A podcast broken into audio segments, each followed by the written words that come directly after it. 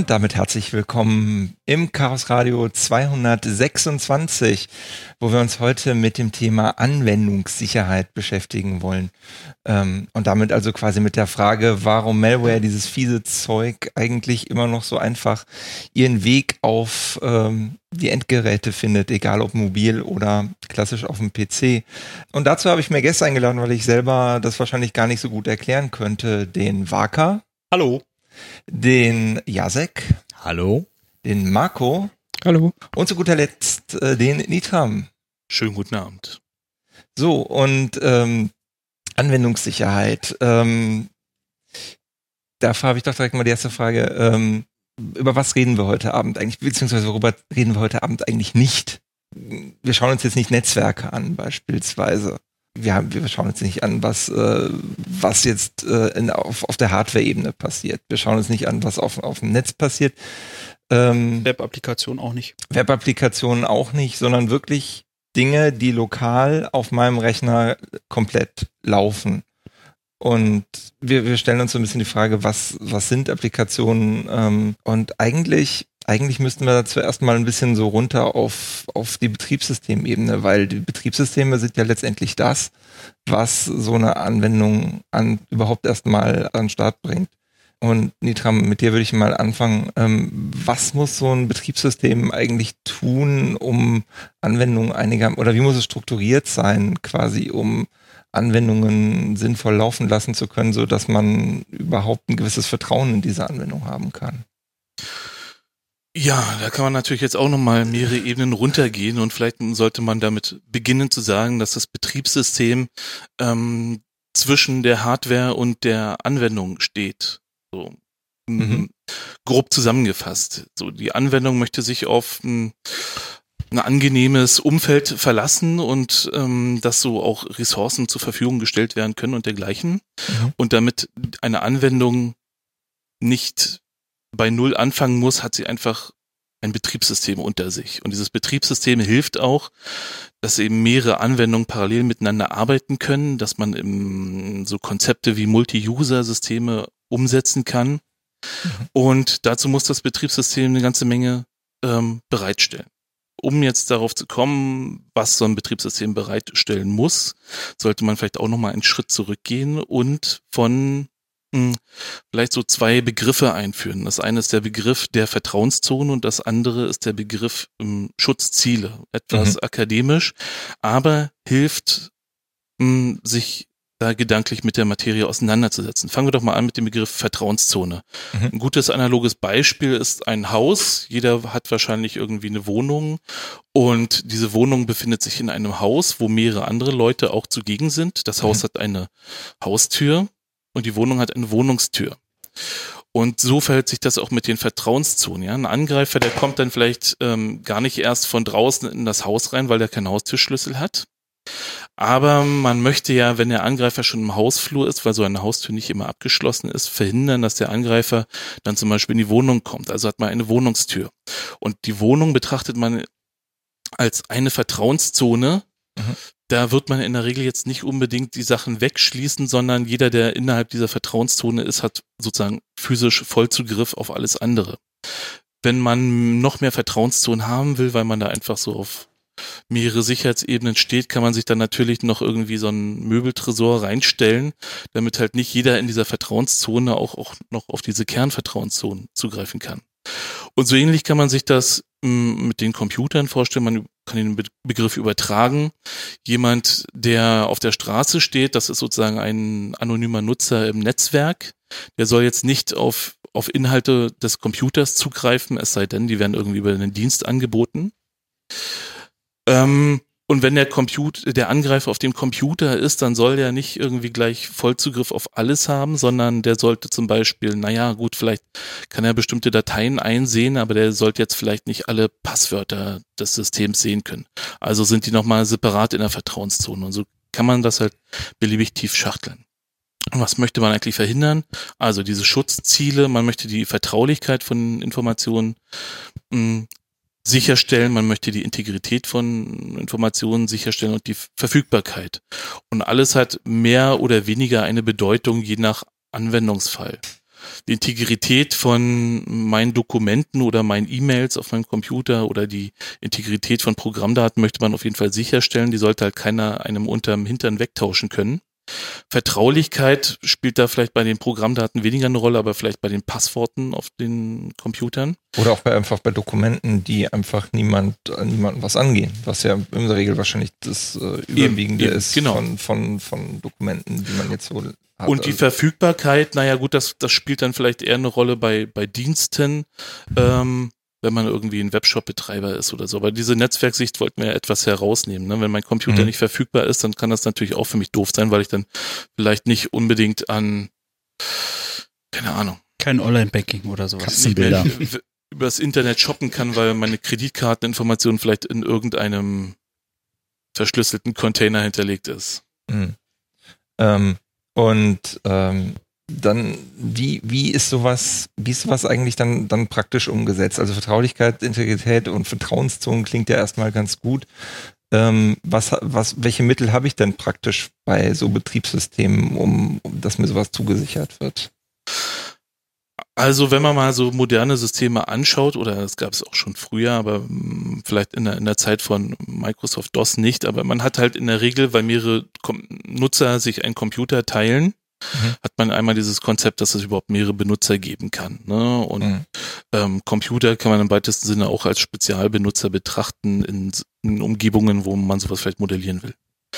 Damit das irgendwie halbwegs managebar wird, teilt man dann halt die, die Benutzer in Gruppen ein. Mhm. Benutzer, die administrative Rechte haben, Benutzer, die vielleicht aufs, auf den Drucker zugreifen können oder aufs Modem oder was auch immer.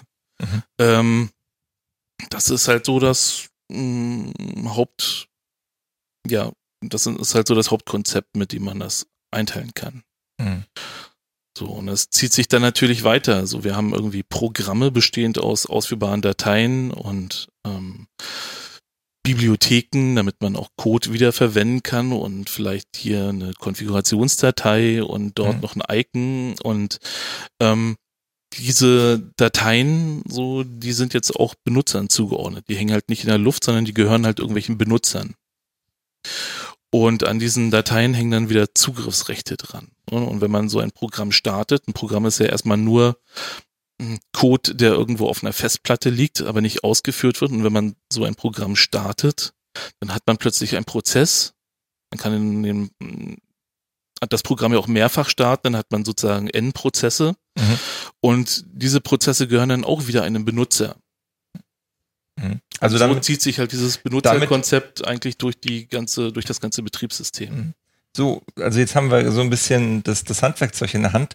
Aber meine Frage ist immer noch nicht geklärt. Warum ist es so einfach für Malware, meinen Rechner zu übernehmen? Was, was, was läuft da schief? Waka kann vielleicht mal weitermachen. Warum ist es so einfach? Hm. Oder welche, warum gibt es da so viele Möglichkeiten? Also was, was ist da schief? Ich meine, wir haben jetzt diese ganzen Konzepte, wir haben Schutzziele, das ist ja alles total toll und die Betriebssysteme scheinen ja auch weitestgehend danach zu funktionieren. Na, jedes Programm erwartet ja in irgendeiner Art und Weise irgendwelche Eingaben. Mhm. Und diese Eingaben äh, sind verschieden. Also zum Beispiel ein Webbrowser erwartet die Eingabe, dass man oben in der Adresszeile eine URL eingibt, wo man halt auf, weiß was ich, Facebook oder was weiß ich kommt. Und äh, im, im Großen und Ganzen wird er dann auch wieder Eingabedaten verarbeitet Mhm. Gerade wenn man so HTML anguckt, ist ja erstmal das HTML-Parsen, da kommt dann vielleicht noch JavaScript zu, mhm. da kommen dann Bilder zu, die verarbeitet werden müssen und äh, alles das werden in einzelne Programmsegmente oder Programmsegmente werden ausgeführt oder beziehungsweise sind daran beteiligt, es zu verarbeiten, sodass der Benutzer im Endeffekt Facebook sieht oder was weiß mhm. ich. Und äh, alle, alle diese Subprogramme nächstes Mal oder Subroutinen ähm, sind natürlich nicht unfehlbar, weil im Zweifelsfall hat sie ja immer ein Mensch programmiert. Mhm. Und der äh, hat halt irgendwie einen, ja, einen Zweck darin gesehen, keine Ahnung, Bilder sehen so und so aus. Und äh, diese Verarbeitung ist halt, wenn ein Angreifer die interessanterweise ein bisschen verändert, vielleicht ähm, nicht im Sinne des Entwicklers ja, denkt, sage ich mal, oder mhm. beziehungsweise mhm. Sachen ausnutzt, die, äh, äh, ja, die der Entwickler nicht auf dem Schirm hatte, sag ich mal, äh, gibt es da Möglichkeiten, Sachen auszunutzen. Also, äh, indem er, keine Ahnung, das ein paar Sachen verändert und dann plötzlich äh, kommt das Programm aus dem Tritt und kann dann Sachen anstellen, die es vielleicht nicht anstellen soll.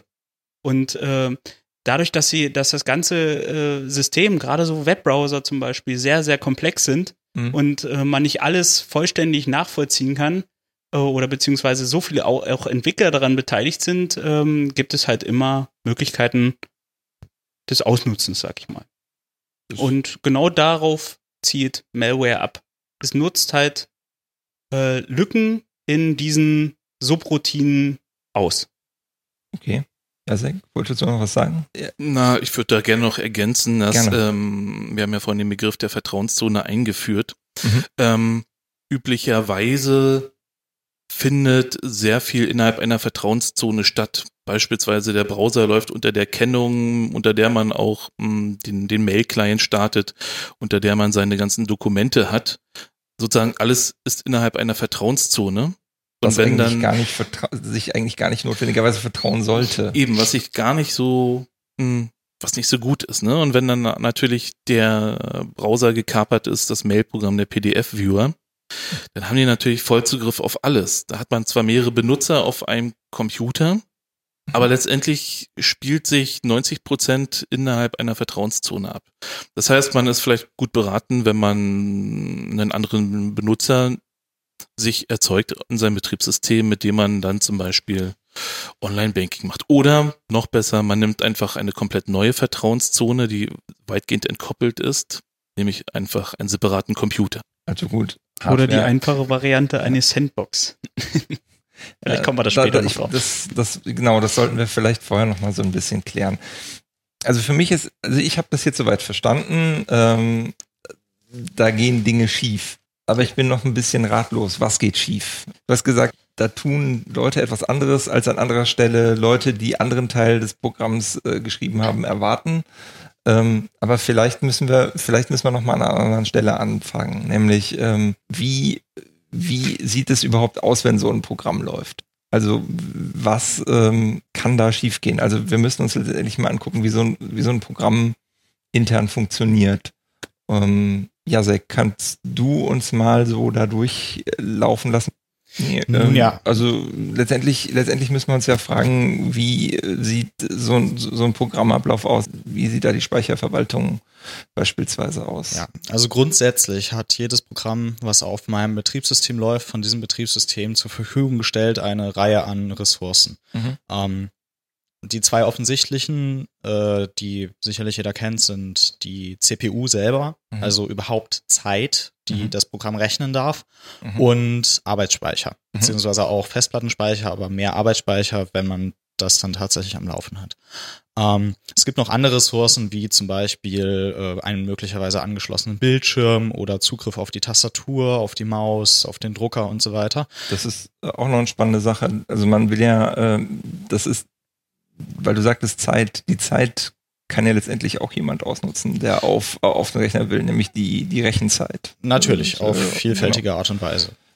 Ähm, Bitcoins. genau.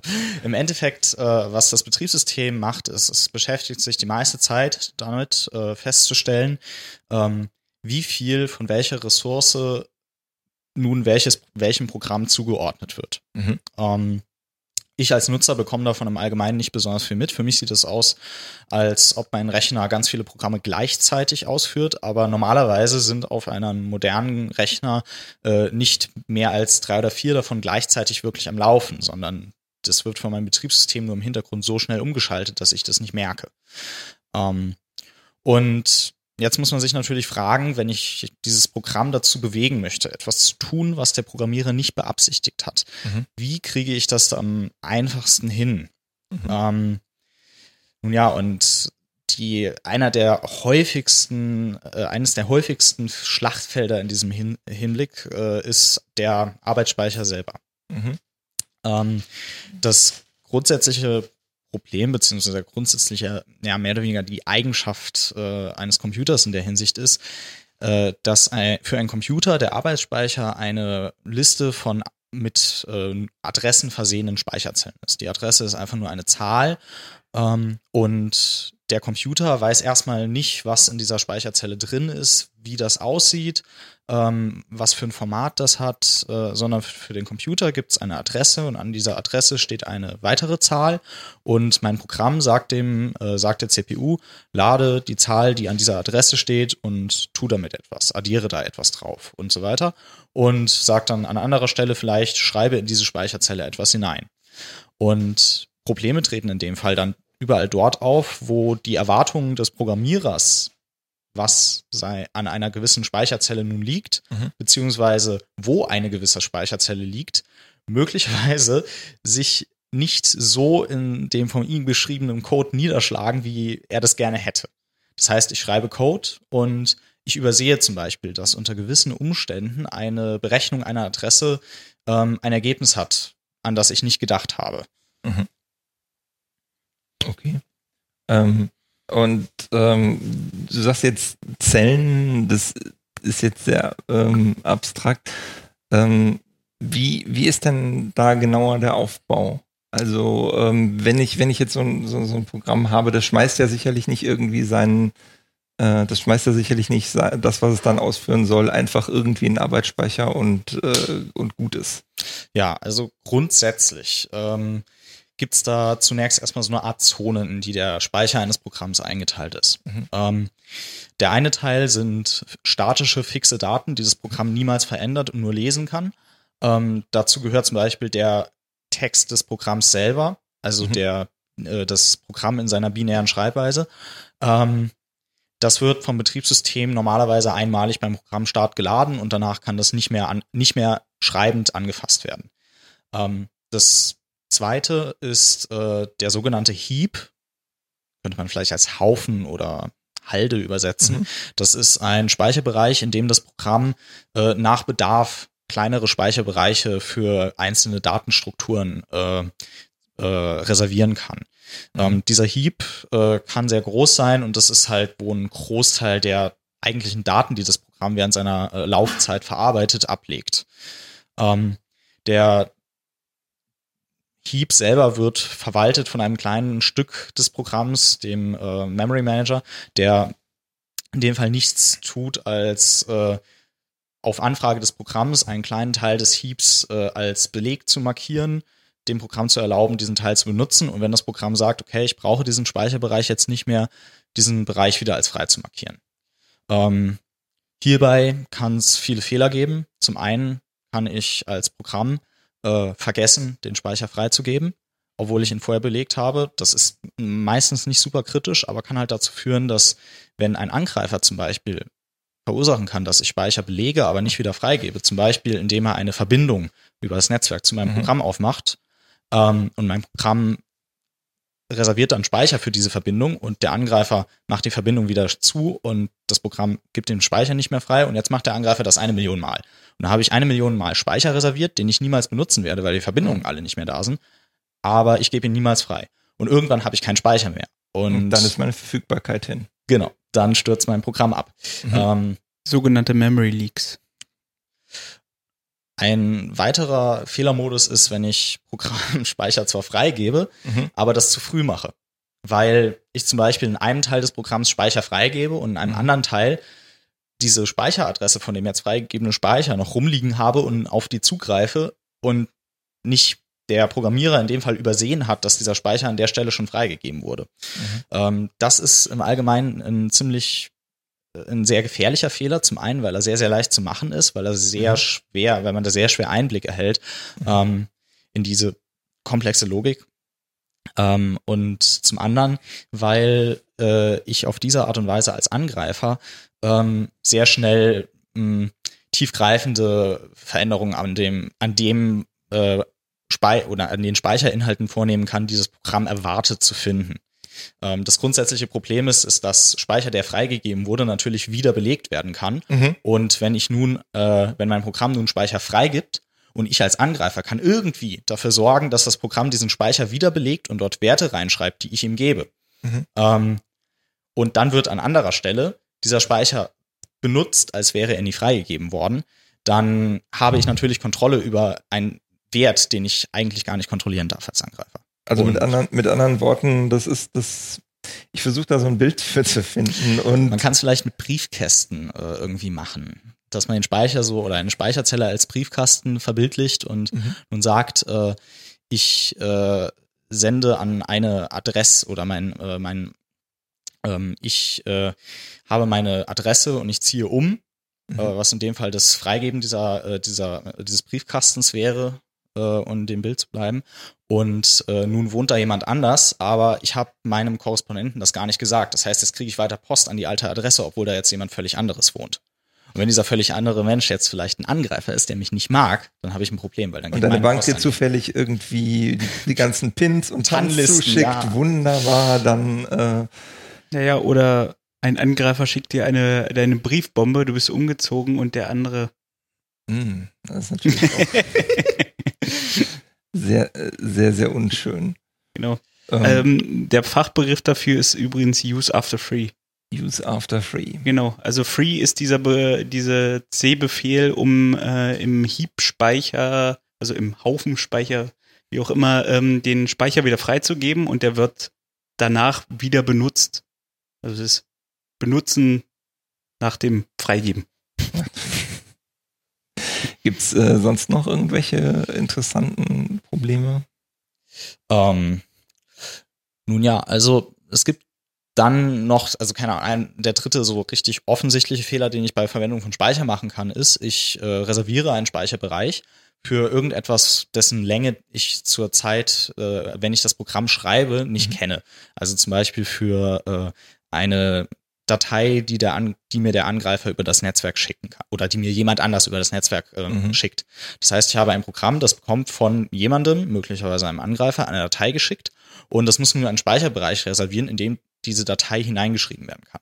Und äh, das Programm geht nun hin und äh, reserviert einen Speicherbereich dafür und fängt da an, Daten reinzuschreiben. Ja, was passiert jetzt, wenn der Angreifer dem Programm sagt, ich sende dir gleich 500 Kilobyte und das Programm reserviert 500 Kilobyte und fängt an, die empfangenen Daten in diesen Puffer reinzuschreiben. Mhm.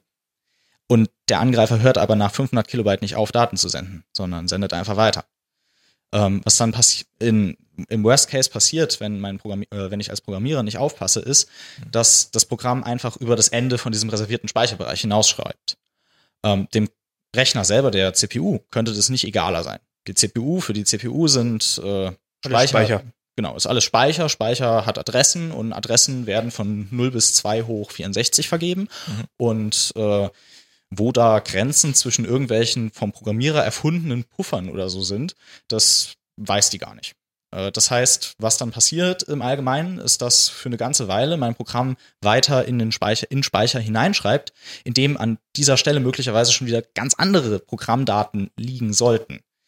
Ähm, und wenn ich jetzt als Angreifer weiß, was ich tun muss, um das hervorzurufen, mhm. ähm, dann kann ich unter gewissen Umständen es schaffen, äh, Daten vom Programm zu überschreiben, mhm. äh, die es mir dann als Angreifer wiederum erlauben, den Programmfluss auf eine Art und Weise zu steuern, die für mich Vorteile bringt. Zum Beispiel äh, im Beispiel äh, irgendeiner ich weiß nicht, irgendeine Software die Rechte benutzt, dass ich auf einmal mehr Rechte habe, als ich haben sollte, weil mhm. ich es geschafft habe, in die Datenstruktur, die beschreibt, welche Rechte ich habe, ähm, ein paar mehr Bits zu setzen, als dort gesetzt sein sollten.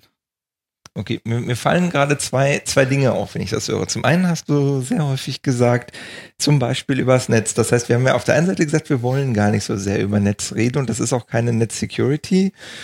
Aber letztendlich verschärft sich dieses Problem gerade durch Netze.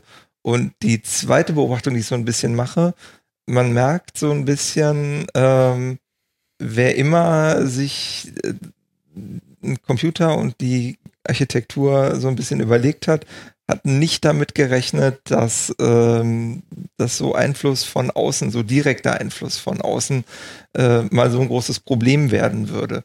Aber fällt euch jetzt spontan auch ein Szenario ein, wo jetzt nicht unbedingt jemand live am anderen Ende sitzen muss und euch direkt schadet? Oder eurem Rechner? E-Mail ganz einfach. Das, das ist, ja, da das ist, das ist nicht mehr live, sehe ich ein, aber es ist immer noch quasi übers Netzwerk. Naja, so Dienste können ja auch um, ähm, im Prinzip nur innerhalb eines Computers zur Verfügung stehen. Ne? Und mhm. irgendein Dienst vielleicht ein lokaler Proxy oder irgendein lokaler Service, der eben nur über, über Localhost erreichbar ist, mhm. unter einer anderen Usererkennung läuft und ein anderer Benutzer greift darauf zu und erweitert seine Rechte. Üblicherweise laufen ja lokale Dienste unter Windows als, als System oder Root unter Unix und sind somit ein lukratives Ziel, weil ein Angreifer darüber seine Rechte erweitern kann, wenn er eben genau so eine Speicherkorruption, Speicherkorruptionsprobleme so. ausnutzen kann und ähm, wenn dann der Angreifer dann schafft, den Programmfluss so umzulenken, dass eigener Code ausgeführt wird, dann funktioniert das Spiel ja auch so, ohne dass man jetzt sowas wie ein richtiges Netzwerk dazwischen hat. Das, ja. Da kann man vielleicht noch zu sagen, dass aktuelle Malware meistens äh, vielschichtig ist, also quasi mehrere Exploits, also mehrere Sicherheitslücken ausnutzt, um ähm, auf dem System halt Ressourcen im Zweifelsfall zu nutzen oder auszuspionieren. Ähm, Gerade, keine Ahnung, sagen wir mal jetzt, äh, es kommt eine PDF-Lücke und jemand schickt eine E-Mail. Okay, das ist der eine Punkt, aber jetzt gerade zu dem Thema ist es dann so, okay, dann läuft dieser, dieser äh, erste, dieser erste Schadcode quasi nur als mit der Berechtigung des Nutzers. Der Nutzer kann halt äh, nur in seinem Umfeld agieren. Und äh, das Interessante ist aber, er möchte aber das gesamte System überblicken, beziehungsweise Daten von anderen Benutzern stehlen zum Beispiel. Dann muss er halt die nächste äh, Sicherheitslücke ausnutzen. Das ist eine ähm, sogenannte Privilege Escalation. Das heißt, ein, ein äh, Programm bekommt mehr Rechte, mhm. als es eigentlich, als der Benutzer eigentlich hat, um an die Daten anderer Benutzer zu kommen. Also das Programm versucht dann quasi äh, der Administrator zu werden und hat dann plötzlich Zugriff auf die anderen Daten der Benutzer. Das heißt, man, man nutzt quasi die, den einen Benutzer aus, um die Daten des anderen Benutzers zu stehlen. Und mhm. das ist ähm, der lokale Angriff, aber es ist halt ein Hybrid aus, äh, aus der ersten Sicherheitslücke mit der gefolgten zweiten Sicherheitslücke. Und das ist ziemlich häufig. Und gerade bei äh, modernen Systemen braucht man halt mehrere Sicherheitslücken, um die, um wirklich effektiv zum Beispiel Daten zu stehen oder ähnliches. Gut, dann haben wir jetzt da schon mal einen ganz guten Überblick bekommen. Wir müssen uns gleich auf jeden Fall noch mal ein bisschen damit beschäftigen. Ich kann mir nicht vorstellen, dass wir auf, auf, auf dem Niveau, äh, man kann mal eben eine Sicherheitslücke ausnutzen, so trivialerweise geblieben sind. Und ähm, was, was so dagegen entwickelt wurde, das hören wir uns gleich an nach einer kurzen Musik hier im Chaos Radio 226.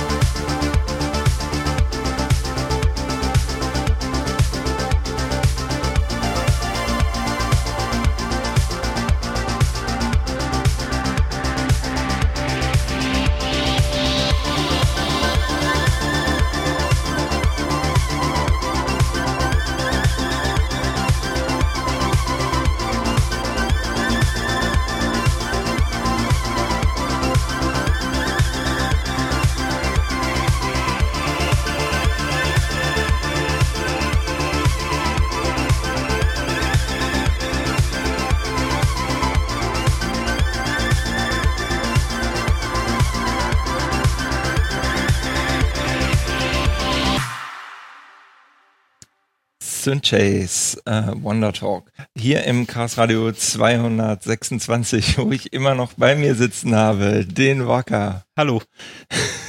den Marco. Jo. Den Jasek. Hallo. Und ich habe ihn wieder zuletzt erwähnt, den Nitram. Hallo. Auch noch da. Hallo. Äh, der Danimo ist übrigens auch da. Ja, ich, äh, mir wurde schon vorgeworfen, dass ich meinen Namen nicht genannt habe.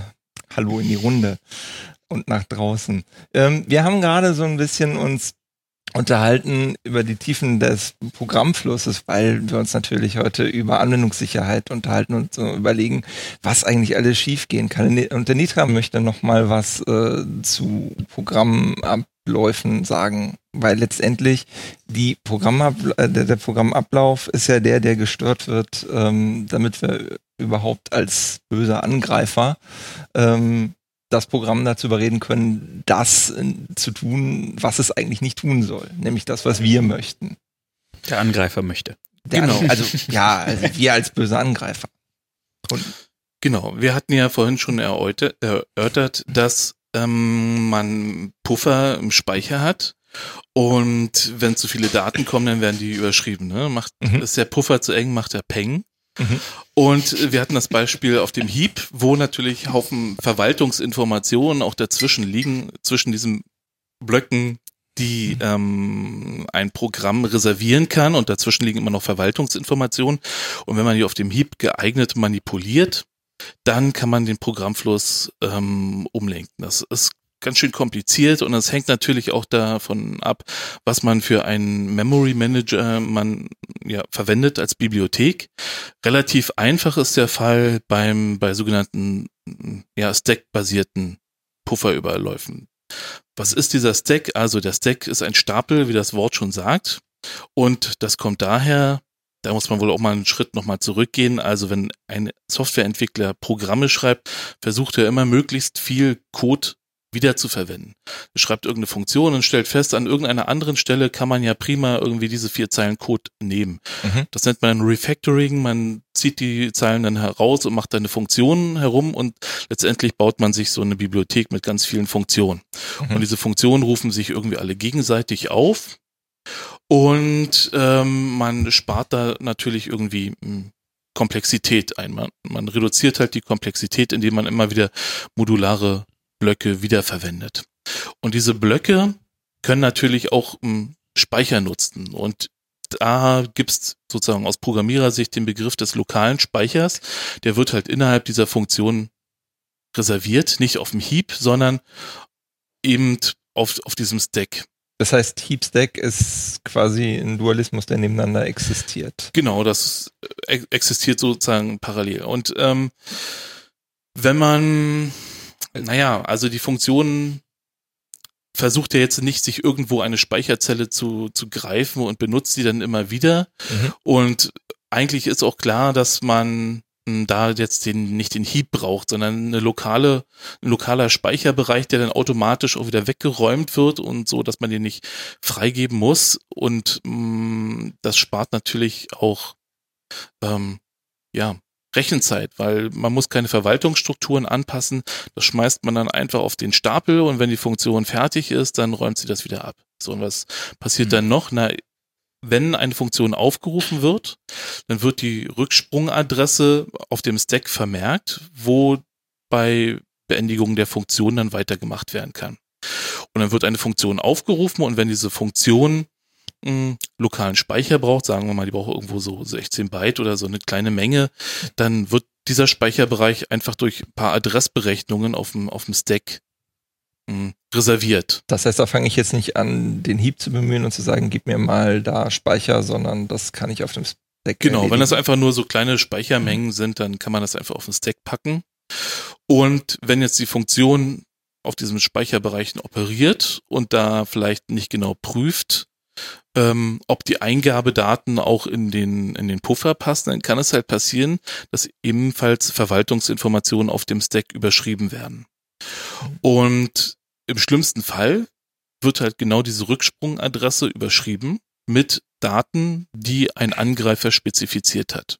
Und bei Beendigung der Funktion guckt mh, der Prozessor nach, was steht dann da jetzt irgendwie noch an, an Rücksprungadressen auf dem Stack und dann wird diese Rücksprungadresse im Prinzip genutzt, um im ursprünglichen, also in der aufrufenden Funktion dann weiterzumachen. Und, und gibt es da keine Plausibilitätsprüfung? Kann ich einfach irgendwo hinspringen? Früher war das so, dass dann im Zweifelsfall ähm, irgendwo hingesprungen wird. Ne? Wenn das da in dem Register steht, dann wird das eben auch genauso ausgeführt. Okay. Mittlerweile gibt es da natürlich Gegenmaßnahmen. Da kommen wir dann sozusagen zu diesem Thema Arms Race, mhm. weil mh, diese stackbasierten Pufferüberläufe sind halt sehr elegant auszunutzen. Man braucht da nicht so viel Informationen und man muss halt nur dafür sorgen, dass die Rücksprungadresse halbwegs sinnvoll ist und irgendwie in den eigenen Code reinspringt. Das heißt, Arms Race, ähm, du, du hast es gerade schon angesprochen, es gab schon, es, es gibt also Ansätze, um, um so diese total naiven Angriffe irgendwie zu, zu vermeiden. Und das heißt, Hersteller haben sich da was einfallen lassen? Ähm, ja, dazu muss man sagen, dass es früher so war, äh, dass man auf dem Stack ähm, beliebigen Code ausführen könnte. Das heißt, ähm, wir hatten ganz am Anfang noch darüber gesprochen, dass, dass äh, dieser Speicher in, in, in verschiedene Bereiche eingeteilt ist, der bestimmte Rechte hat mhm. und ähm, bestimmte Segmente und äh, Früher war es halt so, dass der Stack mhm. auch äh, Ausführungsrechte hatte. Das heißt, man konnte einfach sagen, okay, Rücksprungadresse zeige irgendwo auf einen Speicherbereich innerhalb des Puffers, den ich gerade überschrieben habe.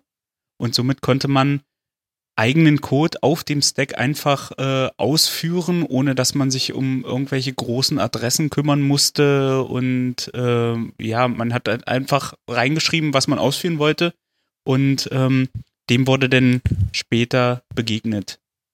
Und zwar? Mit dem sogenannten NX-Bit, was äh, bei Intel, ich weiß jetzt nicht, irgendwann eingeführt wurde. Ich sehe hier gerade irgendwie äh, um die 2000er. Mhm. Und ähm, das heißt eigentlich vom Prinzip her, dass ähm, sämtlicher Speicher, in den geschrieben werden darf, nicht ausführbar ist. Das heißt, der Stack ist Read-Write, also man kann lesen und schreiben, allerdings nicht ausführen. Das heißt, man, man begegnet somit dem äh, Stack Overflow beziehungsweise äh, diesem einfachen Prinzip, dass man in den Stack schreiben konnte, was man wollte und einfach ausführen konnte. Und ähm, da haben sich natürlich dann wieder die Angreifer was Lustiges ausgedacht, um das zu entgehen. Natürlich haben sie das. Natürlich haben sie das, weil es, ist ja immer noch alles angreifbar und Sonst alles böse. Auch nicht von einem Rüstungswettlauf reden. Richtig, genau. Mhm. Und zwar ist es so, dass man ähm, das sogenannte Return to libc verwendet äh, hat, beziehungsweise das wurde unter Linux oder Unix-Systemen verwendet, weil libc ist so die, die Standardbibliothek oder Library, die in jedem Prozess eingebunden wurde, wo so die Standardbefehle äh, drin sind, um äh, Ressourcen vom System zuzugreifen. Das heißt, man kann sich darauf verlassen, dass es da ist. Genau. Und äh, äh, das wurde damals an eine äh, feste Adresse immer gespeichert. Das mhm. heißt, man konnte von dort aus ausgehen, okay, an dieser Stelle ist, ist die, die Bibliothek geladen und an dieser und dieser und dieser Adresse ist dann die, die, der nächste ausführbare Code und dann hat man halt einfach gesagt, okay, die Rücksprungadresse zeigt auf eine von diesen Funktionen. Ähm, unter Unix-Systemen ist es zum Beispiel hochgradig interessant, äh, den System Call mit einem mit einem bestimmten äh, Parameter aufzurufen, in dem Fall bin Shell. Mhm. Und schon hat man ähm, eine ausführbare Shell, die man die man äh, als Angreifer quasi nutzen kann, um äh, beliebige Befehle auszuführen im äh, Kontext des Benutzers. Das heißt, ich habe ich habe noch nicht Zugriff, äh, ich habe noch nicht Zugriff auf das ganze System, aber ich kann immer schon mal als der Benutzer arbeiten. Ja. Genau. Kommt drauf an, unter welchem Prozess, unter welcher Benutzer genau, also der klar, Prozess wenn, läuft. Ne? Wenn, wenn, wenn es als Administrator, als Administrator oder Root äh, unter Linux halt läuft, dann genau. hat man halt schlechte Karten, ja. Aber im Kontext von dem, von dem wir jetzt die ganze Zeit geredet haben, also beispielsweise einem, einem, einem Webbrowser oder einem, einem E-Mail-Programm, das wäre dann erstmal der Benutzer. Ja, genau. Wenn noch keine anderen Sicherheitsmaßnahmen drumherum sind. Also wir reden jetzt wirklich nur von relativ einfachen Programmen. Ähm, genau.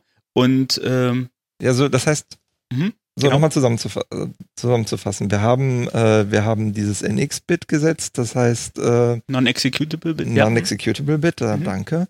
Ähm, und äh, die, die Reaktion war, sich einen neuen Angriff äh, einfallen zu lassen auf Seite von, äh, von Angreifern. Genau, Angreifer wäre immer noch aber genau, angreifen. Und, und, ähm, die, und die haben sich halt überlegt, ähm, wir, wir können uns darauf verlassen, dass die Adressen immer gleich sind. Wie sah da jetzt die Antwort drauf aus? Ja, also dazu muss man noch sagen, natürlich bei, ist bei, bei äh, äh Bibliotheken der Code immer ausführbar. Darum sind ja die Funktionen da. Deswegen mhm. hat man das ausgenutzt. Das mhm. hatte ich noch vergessen zu erklären. Ähm, genau, um dem, dem, ähm, den festen Adressen zu begegnen, ist natürlich der, der logische Schluss. Man macht es einfach zufällig. Das heißt, bei jedem, äh, bei jeder Programmausführung wird äh, ein Zufall genommen und die Adresse virtuell an eine andere Adresse gespeichert. Also die, die Bibliothek zum Beispiel an eine andere Adresse gespeichert. Davon ausgeschlossen ist allerdings der äh, Programmcode selber. Also mhm. ähm, das Programm selbst liegt immer an der gleichen Stelle. Mhm. Äh, was was äh, auch noch an verschiedenen Stellen damit äh, ist, ist der sogenannte Heap und Stack, den wir ja besprochen hatten schon. Mhm. Der ist auch an zufälligen Adressen. Das heißt, der Angreifer hat jetzt unter Umständen große Probleme äh, herauszufinden, okay, ich möchte jetzt Funktion X aufrufen. Mhm ist aber nicht mehr an der Stelle, wo es vor bei der letzten Ausführung war. Das heißt, ähm, das Programm würde halt einfach nur abstürzen, wenn man, wenn man das einfach ausführen würde. Es sei denn, man findet eine Verwundbarkeit direkt in dem Programm, weil da hast du ja gesagt, sind die Speicheradressen immer noch die gleichen. Genau. Und da ah. war die Idee, genau, war die Idee, äh, einfach Programmteile zu nehmen, die an der gleichen Stelle immer liegen.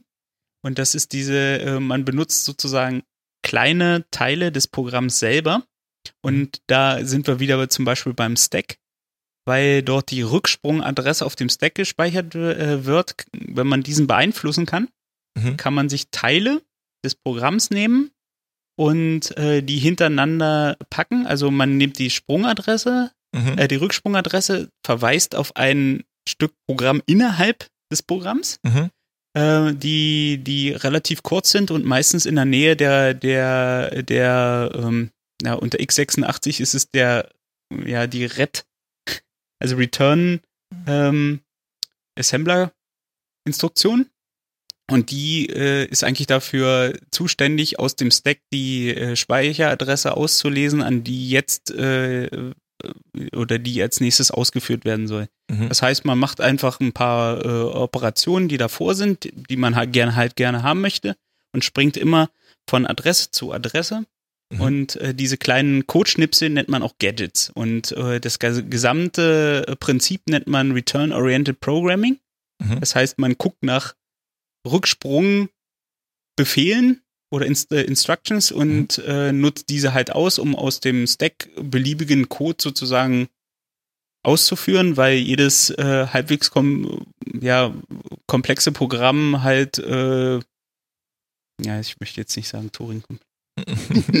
Nein, das ja. ist ja, ja. Im Endeffekt kommt es darauf hinaus, dass wenn ich ein Programm mit vielen tausend Funktionen habe, habe ich viele tausend Return-Instruktionen. Und wenn ich mir zu jeder Return-Instruktion die paar letzten Befehle davor anschaue, finde ich für mehr oder weniger alles, was ich tun möchte, eine Return-Instruktion, vor der das steht. Das was? Nee, eine, das, was eine Instruktion, genau, eine Instruktion ja. vor der Return-Instruktion, die genau das tut, was ich haben möchte. Ah, das heißt, das heißt letztendlich äh, benutze ich das Programm als äh, oder die, die, das kompilierte Programm als Bibliothek und schaue durch, was kann ich gebrauchen und benutze genau den Teil. Exakt. Oder springe genau in diesen Teil. Ist ja doof. Weil jetzt haben wir diese ganzen Maßnahmen ergriffen und so richtig viel gerissen haben wir dabei ja immer. Also es ist natürlich schon erheblich schwerer. Wie viel schwerer kann das, kann das irgendjemand beantworten? Also wie viel mehr Aufwand ist das in der Praxis? Kann man das irgendwie sagen?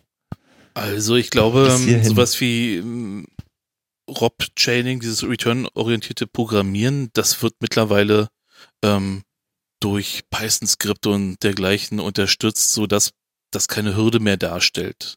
Hm. Ist ja hm. nicht, nicht trivialer geworden mit Rob, aber ich glaube, das ist wegautomatisiert worden mittlerweile. Okay, das heißt, wir haben jetzt diesen ganzen Aufwand getrieben und sind irgendwie immer noch nicht besonders viel weitergekommen. Ich bin frustriert und ein bisschen enttäuscht.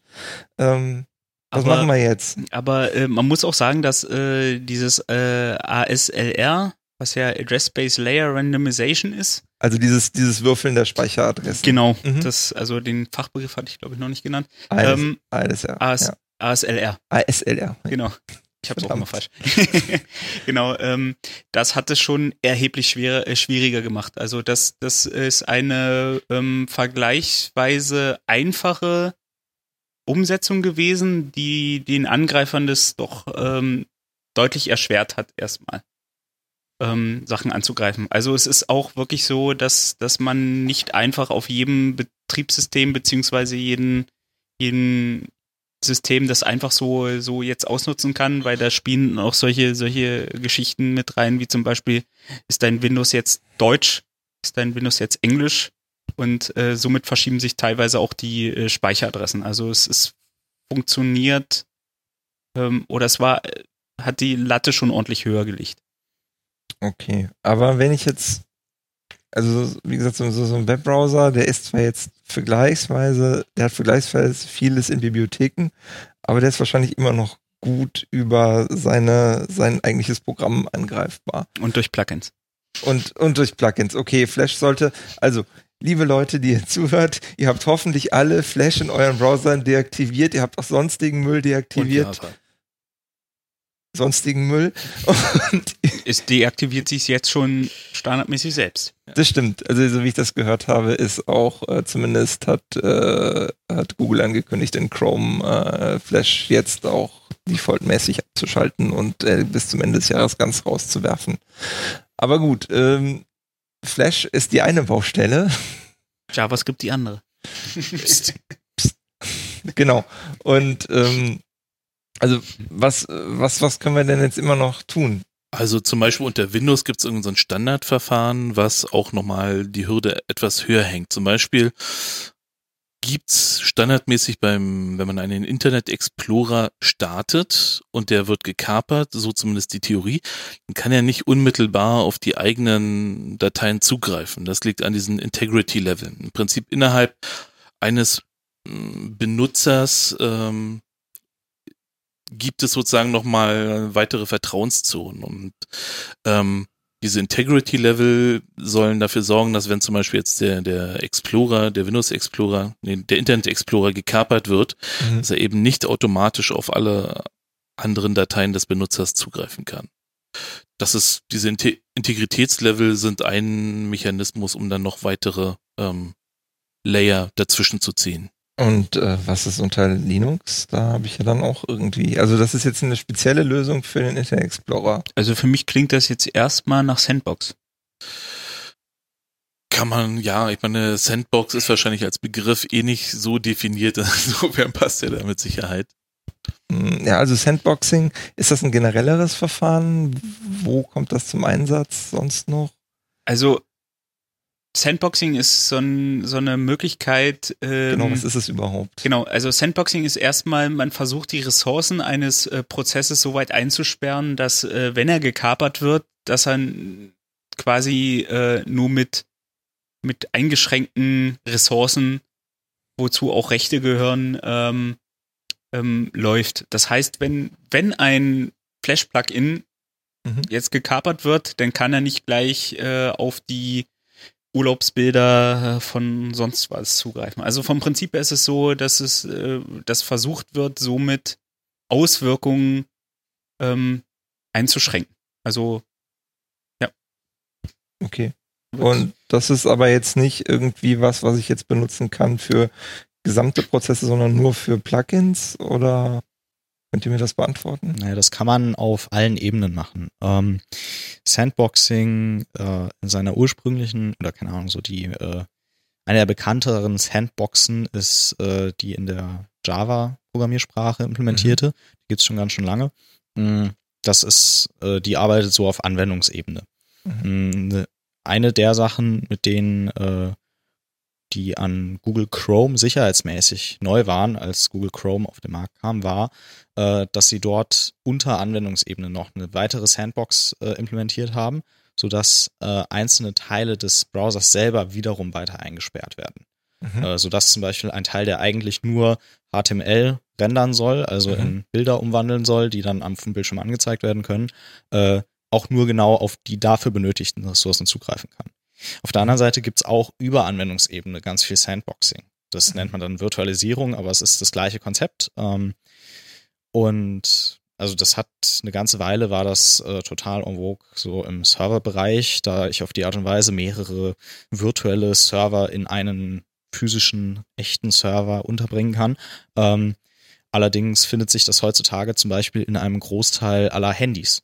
Mhm. Ähm, in Handys wird ganz, ganz oft äh, das DRM, also Digital Restrictions Management, äh, so implementiert, dass äh, mein Handybetriebssystem eigentlich auch nur in einer Art von Sandbox läuft mhm. und höher privilegiert als selbst das Betriebssystem selber habe ich ein kleines Stück Code, was meistens von dem Hersteller, von dem Handyprozessor oder von Google geschrieben wurde, ähm, was sich darum kümmert, meine Filmchen und Musikdateien zu entschlüsseln äh, und abzuspielen, so dass ich als Nutzer keinerlei Kontrolle mehr darüber haben kann, äh, was ich mit diesen äh, mit diesen Videodaten mache, so dass ich als Nutzer nicht einfach hingehen kann und diese Datei auf ein anderes Gerät kopieren kann, ohne dass äh, da mein großer Medienkonzern das okay für gibt.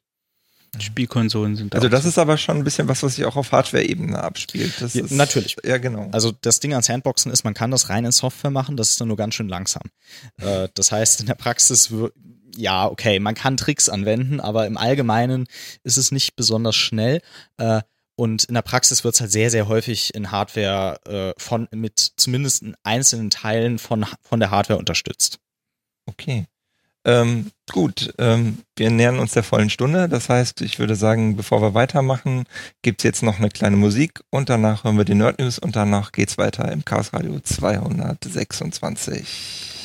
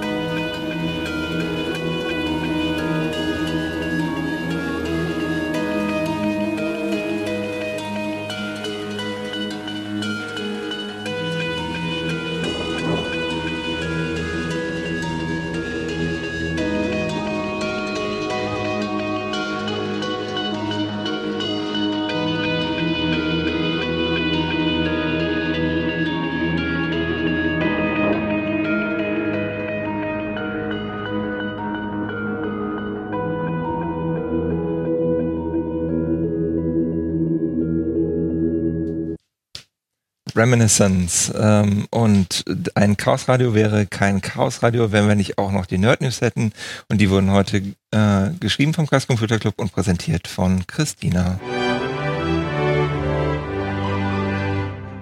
Wem eine unberechtigte Abmahnung wegen angeblicher Urheberrechtsverstöße ins Haus flattert, kam bislang kaum um einen Anwalt herum.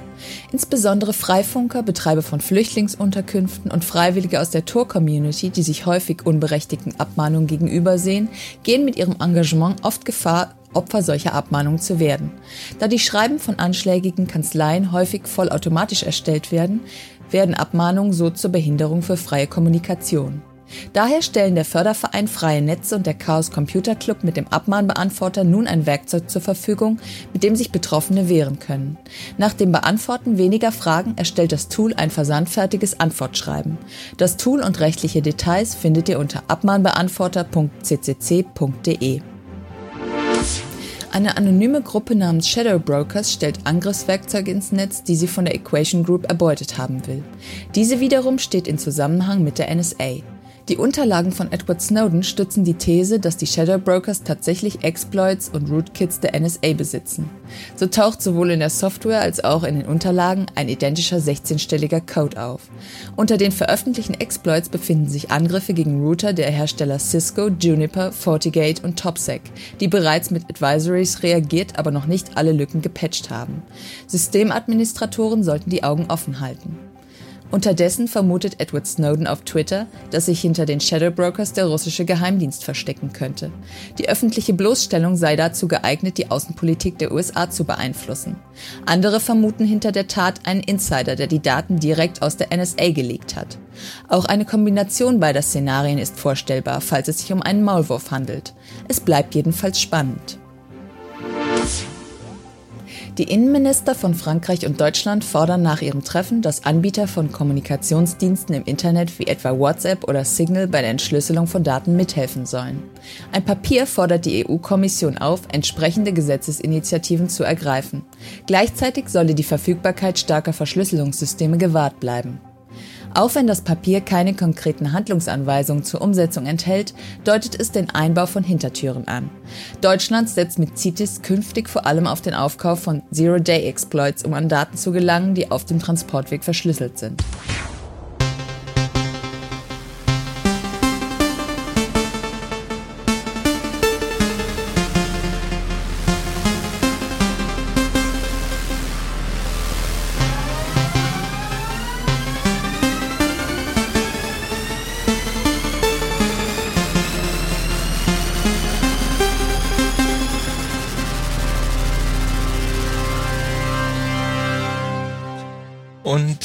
Jetzt geht's los in die zweite Stunde des Chaos Radios 226 ähm, mit Nitram. Hallo. Mit Waka. Hallöchen. Mit Jasek. Hallo. Und mit Marco. Immer noch da. Immer noch da, sehr gut. Ähm, und wir hatten gerade so unglaublich ähm, abgefahrene Art und Weisen, die auch immer komplizierter wurden um ein, um einen Rechner äh, oder ein Programm, denn darum geht es heute, Anwendungssicherheit, ähm, dazu zu verleiten, etwas zu tun, was es tun soll, indem man den Speicher manipuliert. Und wir sind kompromittiert. da kompromittiert und sind dabei immer komplexer geworden und es wurde irgendwie immer unheimlicher. Wir hatten einen Non-Execution-Bit, wir hatten Speicherrandomisierung und wir haben festgestellt, so richtig hat's nicht was gebracht, aber einfach ist es jetzt auch nicht mehr so richtig. Mm, da stelle ich mir die Fragen, ist das wirklich, ist das wirklich das täglich Brot von Angreifern? So komplexe Dinge zu tun. Also Nitram hat ja schon gesagt, das ist gar nicht so komplex, es gibt da schon Tools. Aber muss man immer so, muss man immer so weit gehen, um ein Programm dazu zu überreden, das zu tun, was man als Angreifer möchte? Gibt's da nicht irgendwas, gibt's da nicht auch noch einfachere Methoden? Also es gibt natürlich immer die tief hängenden Früchte, die ein Angreifer versucht zunächst zu ernten. Weil mm, in der Regel genügt ein Sicherheitsproblem, um zum Ziel zu kommen. Und dann nimmt man natürlich nicht die, die, die man am kompliziertesten ausnutzen kann, sondern die, die man, die man am einfachsten ausnutzen und natürlich auch finden kann. Mhm. Vor dem Ausnutzen steht immer noch das Finden.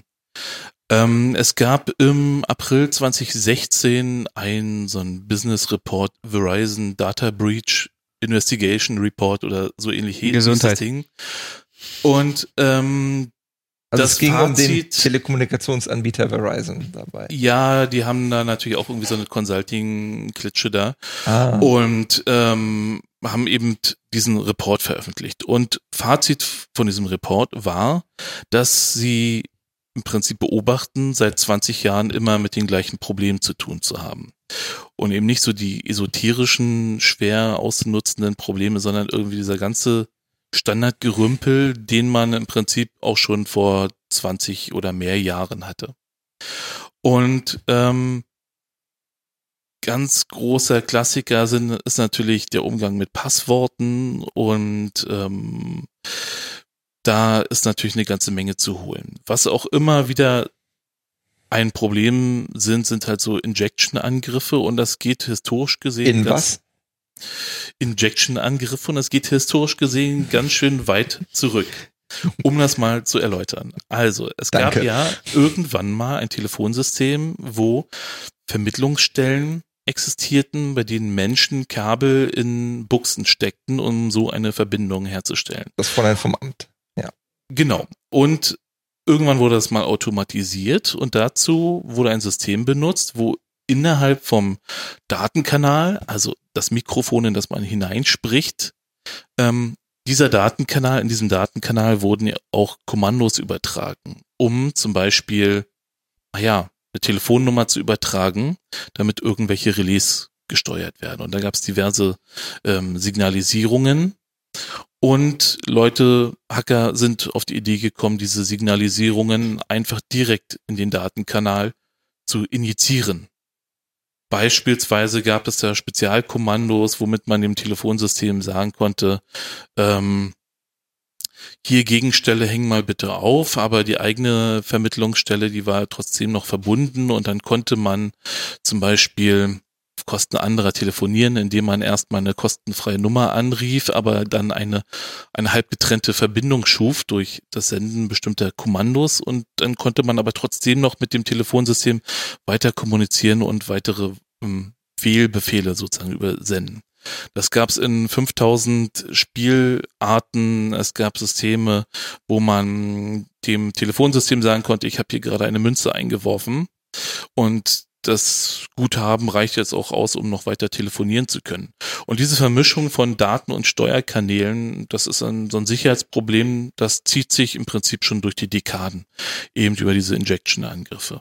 Da gibt's verschiedene Spielarten, zum Beispiel gibt's gerade bei Webanwendungen, das wollten wir jetzt hier allerdings ausklammern, diese ähm, SQL-Injections, wenn da noch eine Datenbank dahinter hängt, ähm, gibt's aber auch lokal. Ne? Viele Telefonapplikationen ähm, benutzen eine Datenbank, um Daten zwischenzuspeichern, Konfigurationen oder Userdaten. Mhm. Und auch da kann man im Prinzip durch ge- geeignete Konstruktion von zu, zu bearbeitenden Daten mh, Kommandos einschleusen. In diesen Datenkanal kippt man dann zum Beispiel Datenbankbefehle ein und die werden dann verarbeitet. Oder ähm, ja, das gibt's halt an, an tausend Stellen. Barkas unser Profi für, für die Fachbegriffe. SQL-Injection wurde schon genannt, aber was so Ach so, häufig, genau. häufig da genommen wird, wird äh, ist halt so äh, gerade Delimiter, also irgendwie Hochkommatas, äh, Minus, Minus, um äh, Kommentare zu einzuleiten und solche Geschichten, um, um den Code dahinter halt äh, ja, auszuklammern, sag ich mal. Äh, wer, genau. Das, das, was in, was in äh, Kreisen da gerne äh, rumgeschickt wird, ist der XKCD äh, Little Bobby Tables. Äh, richtig. Das äh, ist sehr zu empfehlen. Genau. Entschuldigung, ich wollte dich Ja, nicht. und das gibt's halt in, in tausend Varianten. Ne? Es gibt LDAP-Injections, ja, wenn man irgendein System hat, was die Daten in so einen LDAP-String reinhämmert und äh, das Ding gegen so einen LDAP-Server wirft, dann kann man da halt auch, ja, sozusagen die LDAP-Query auch erweitern. Das Ganze gibt's dann irgendwie bei als XML-Injection, wenn so ein XML-Parser so ein XML-Dokument ähm, verwaltet, dann kann man in dem XML-Dokument mitunter sagen, ach hier, guck mal bitte in der Datei XY, ähm, da stehen noch irgendwelche XML-Entitäten, ja, und dann heißt die Datei Warte, warte, ich, ich, ich, ich kann, ich, ich kann in XML verursachen, dass der Parser andere Dateien aufmacht. Ja, das sind diese X XML External Entities. Und dann kannst du sagen, hier, guck mal in etc passwd, vielleicht findest du ja irgendwie validen äh, XML-Code und wenn du, wenn es ganz schlimm läuft, dann hast du das halt als Antwort irgendwie ausgelesen. Oder Marker, es was, gibt, was brennt dir auf der Seele? Entschuldigung, ganz kurz. Der Fachbegriff. Ja, bitte. Local File Inclusion. Danke. ja, oder ich, ich weiß nicht, bei OWASP heißt das External, XML External Entity, Reference oder was? lalala. Okay. Ja. Das grundsätzliche Problem ist halt hier, dass wie häufig, dass man ein sehr komplexes System hat, zum Beispiel einen XML-Parser, und dass äh, man als Programmierer nur einen Bruchteil davon benutzt und Mhm. sich in dem Moment nicht bewusst ist, dass dieses System in Wirklichkeit viel, viel, viel größer ist Mhm. und dass da dann teilweise in Ecken des Systems unerwartete Features schlummern. Es überrascht mich halt auch, weil ich so denke, XML, das ist die Sprache für das Internet. Und dann irgendwie da nicht nachgedacht, das ist irgendwie, äh, schockiert mich jetzt gerade so. Ja. Flash ist auch das- nachgedacht. Genau, Flash ist ja auch die. ja, Grafik äh, des- ich, ja, wissen Sie schon. Ich möchte da nicht drüber reden. Aber du hast natürlich vollkommen recht. Ja, also komplexe Systeme haben interessante Fehler. Komplexe Probleme.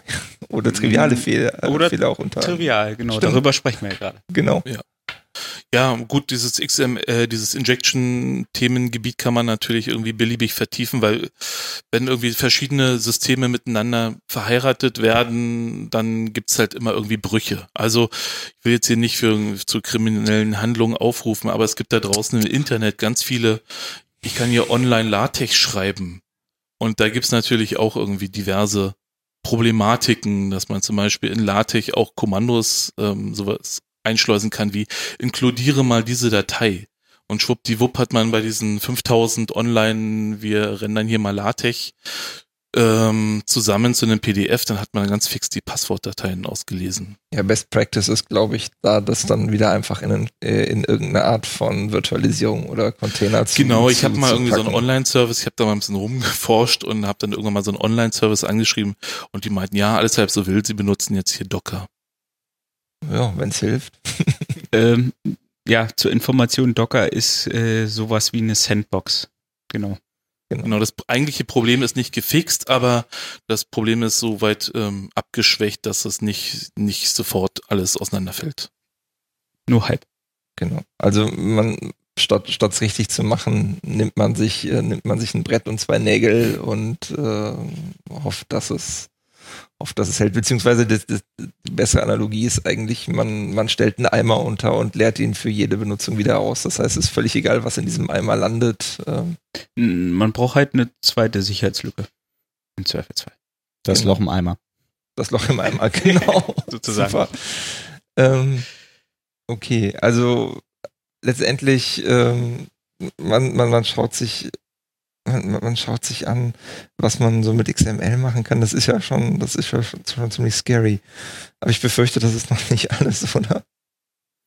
Naja, wenn wir beim Thema ähm, XML und Beispiele sind, dann ähm, gibt es da ein sehr schönes Beispiel, was auch mehrere Sachen vereint, nämlich hauptsächlich unerwartete Komplexität und ähm, wir mischen auch mal hier irgendwie Code und Daten zusammen. Ne, das ist, es gibt ja dieses äh, Scalable Vector Graphics Format SVG, ähm, was, was modern ist und ähm, da steht in der Spezifikation, dass man bei SVG auch Code einschleusen kann. Also den kann man sozusagen mit dem mit der SVG-Datei transportieren und dieser Code ähm, kommt zur Ausführung, um Sachen zu rendern. Und da gibt es in der Lautspezifikation zwei Möglichkeiten, entweder ich glaube JavaScript oder man kann da auch eine URL mit äh, Java-Code angeben. Und je nachdem, wie das Framework damit umgeht, ähm, kann einem das auf die Füße fallen oder nicht. Da gab es dieses Open Source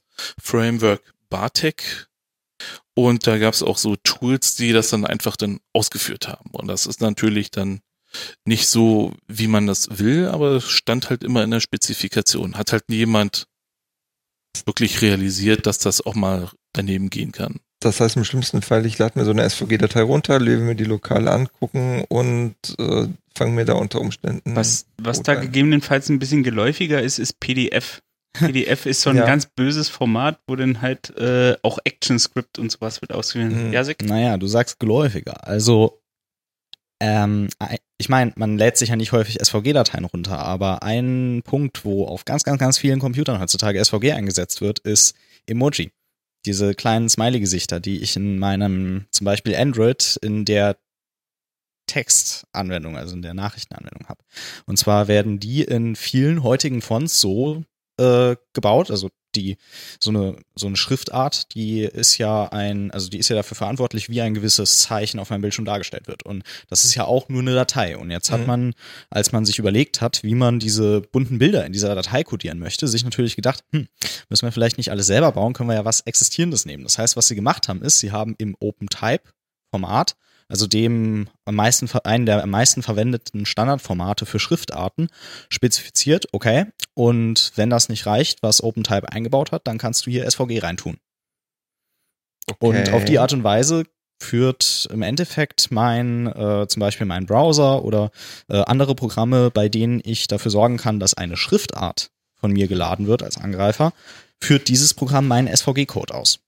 Also auch äh, meine ganzen total vertrauenswürdigen äh, Messenger.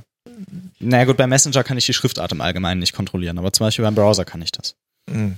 Okay, das stimmt natürlich. Aber ich könnte mir, es gibt ja genügend Apps heutzutage, wo man sich eigene Emojis, die nochmal fancier sind, runterlädt. Und das heißt, selbst wenn die App selber noch nicht shady ist, die Emojis sind es möglicherweise. Ja, und technisch gibt es sogar, es gibt sogar einen Apple-Standard, wie man dann gleich die komplette Schriftart mit dem Emoji und dem SVG drin in die Datei selber reinpackt, wenn es eine PDF oder ja, sowas ist. Ja, aber dazu muss man sagen, dass du dann eine App installieren musst, wo die Emojis installiert sind und in dem Moment ist, ist, äh, das äh, kann ich dir sagen, das passiert durchaus häufiger. Ja, aber dann brauchst du theoretisch auch die Emojis nicht mehr, wenn du eine App installierst. Nein, nein, nein, nein, nein eine andere App, die eine andere App dann kompromittieren soll. Eine App, die eine App, die eine App. Ja, aber ja, ich, ich, ich sehe, was not a recurl. Ja. GNU ist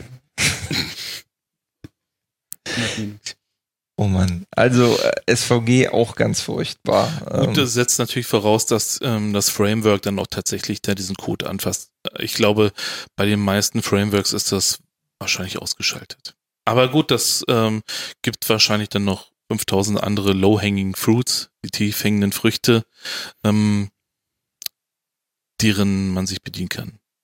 Okay. Ähm, ganz wichtig, das würde ich noch gerne mit aufnehmen, ist auf Bitte. jeden Fall der, einer der häufigsten Fehler sind halt so Standardinstallationen. Ähm, die Konfigurationen sind unter Umständen nicht immer die sichersten, sondern mhm. sie sollen halt meistens laufen. Dazu gehört natürlich auch das, was schon Nitram angesprochen hatte, so Standardpasswörter. Aber gerade die Konfigurationen sind äh, normalerweise so, dass sie immer laufen sollen. Mhm. Frage an mhm. die Zuhörer, wer hat das Passwort auf seinem Router geändert? Bitte jetzt aufzeigen. ich sehe keine Hände. Drei. Okay, drei. Du musst auch die Augen aufmachen. also, ähm, das und Router ist ja mittlerweile auch wenigstens so, dass sie irgendeine Art äh, von, von zufälligem, zufälligem Passwort haben. Ich mache hier ähm, Gänsefüßchen in die Hände, weil wir auch wissen, dass äh, das natürlich auch äh, leider teilweise zurückberechenbar ist. Aber es ist immerhin nicht mehr das Passwort. Das ist äh, äh, sicherlich auch äh, eine Sache, die die Leute gelernt haben. Äh, ja. Also ähm, ja, äh, dazu gehören natürlich auch Probleme, die in der Logik an sich drin sind. Ja, also in, in, in Logikprogrammen also nee, in, der, in, der, in der Logik von Programmen. In der Logik von Programmen, Verzeihung. Und ähm, welche wären das? Marco mhm. ist, ist da, glaube ich, der prädestinierte Mensch dafür, den wir uns dazu genommen haben. Naja, also im Endeffekt eigentlich ist, wo man am besten anfängt, ist eigentlich, dass alles, was Computer kennen, nur Zahlen sind. Das heißt, alles, auch Buchstaben, Bilder, was auch immer, sind halt als Zahlen repräsentiert. Und wenn man jetzt, ähm, oder wenn man halt Text hat zum Beispiel, dann hat man da halt zum Beispiel eine 97 als äh, kleines a, eine 98 als kleines b und so weiter und so weiter. Wenn man Mhm. jetzt aber stattdessen halt irgendwie, wenn das Programm jetzt denkt, dass da stattdessen an der Stelle ähm, eine Zahl steht, dann wird halt, was weiß ich, werden vier Buchstaben zusammen als Zahl interpretiert und dann passiert halt irgendwas anderes. Und ähm, ein Problem, Also, ähm, Äh. ja. Na, ein Problem, was dann halt auch ist, da- dass halt ähm, absolut alles halt in diesen Zahlen dargestellt werden muss.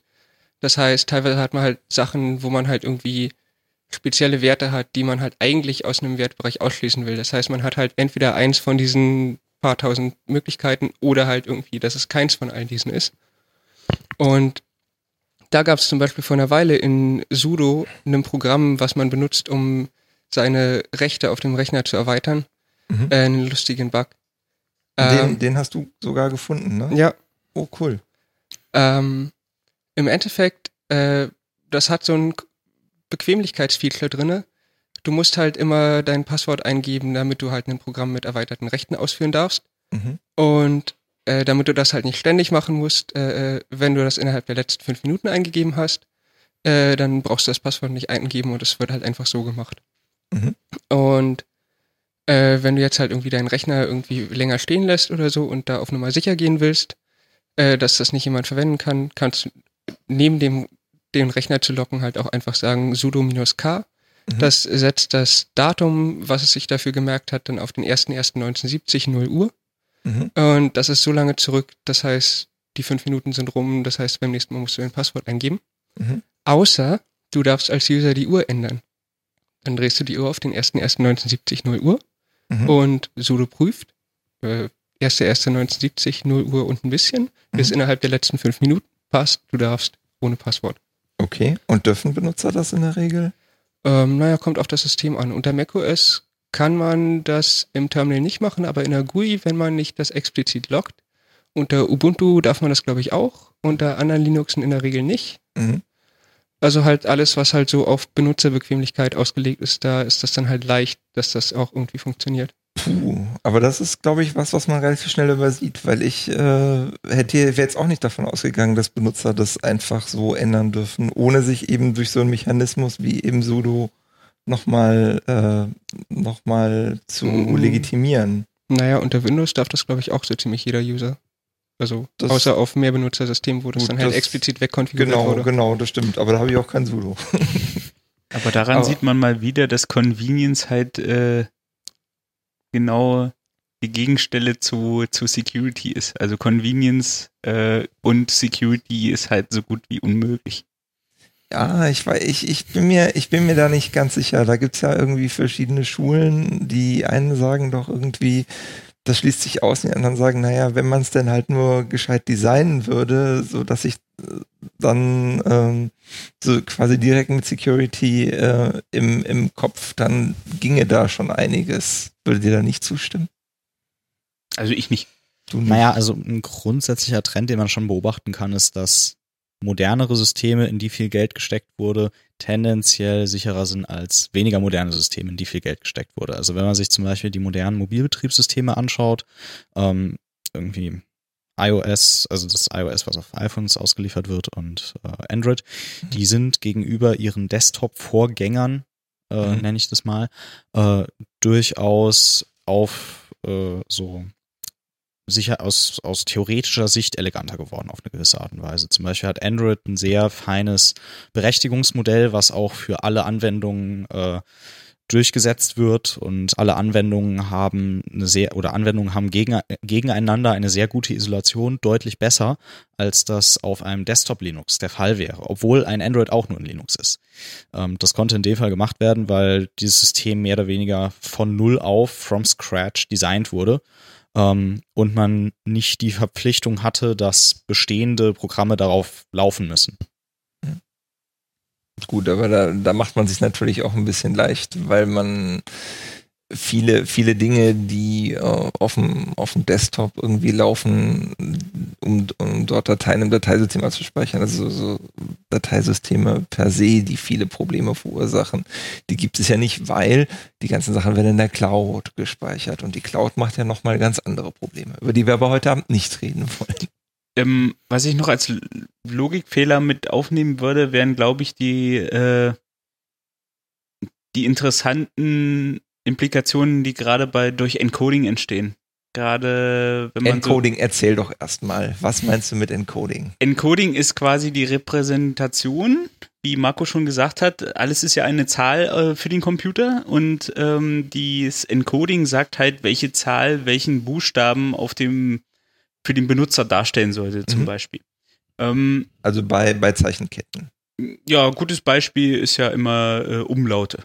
Mhm. So, da kennt man ja diverse Arten, wie die plötzlich aussehen können.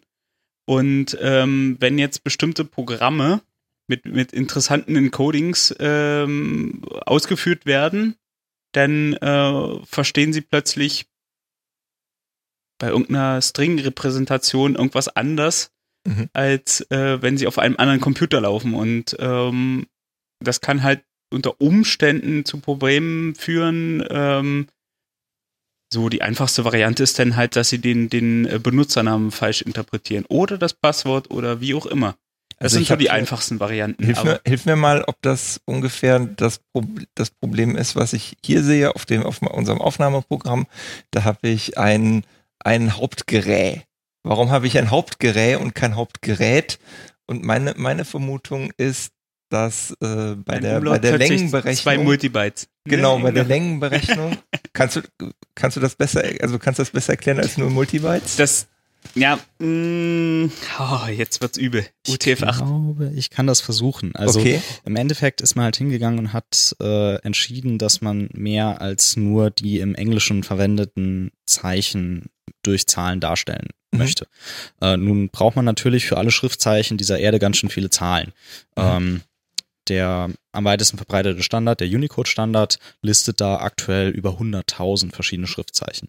Mhm. Nun ist die Standardgröße für eine Zahl äh, auf einem Computer ein Byte. Und ein mhm. Byte kann nur Werte bis 256 fassen. Jetzt hat man sich natürlich die Frage gestellt, okay, wie kriege ich nun mit Bytes all diese Zahlen dargestellt? Mhm. Und äh, anstatt für jedes Zeichen einfach mehrere Bytes zu verwenden, hat man sich nun überlegt, okay, Mhm. der meiste Text, den ich auf meinem Computer benutze, ist ja sowieso irgendwie mehr oder weniger Englisch. Mhm. Und was man jetzt gemacht hat, ist, dass man sich ein System ausgedacht hat, wie für zum Beispiel englische Zeichen Zahlen des Wertebereichs bis 256 verwendet werden, allerdings für Zeichen, die nicht mehr in diesen Wertebereich hineinpassen, dann bestimmte magische Folgen von mhm. Zahlen verwendet werden, die der Computer eindeutig erkennen kann, die dann für eine einzige größere Zahl wiederum stehen. Okay. Uh. Ja, ja, ja. Ja, und äh, im Endeffekt, was in deinem Fall halt geschehen ist, ist, du hast eine Zeichenkette, die aus ganz, ganz vielen englischen Zeichen besteht. Aufnahme G, das mhm. sind ja alles Buchstaben, die gibt es in der englischen Sprache, mhm. und dem Ä. Das gibt's da nicht. Das heißt, das Ä muss nun durch eine Zahl oder wird in diesem Fall durch eine Zahl dargestellt, die größer als oder die in dem Fall größer als etwas unter 256 ist. Und äh, diese Zahl ähm, muss nun vom Computer durch zwei Byte dargestellt werden.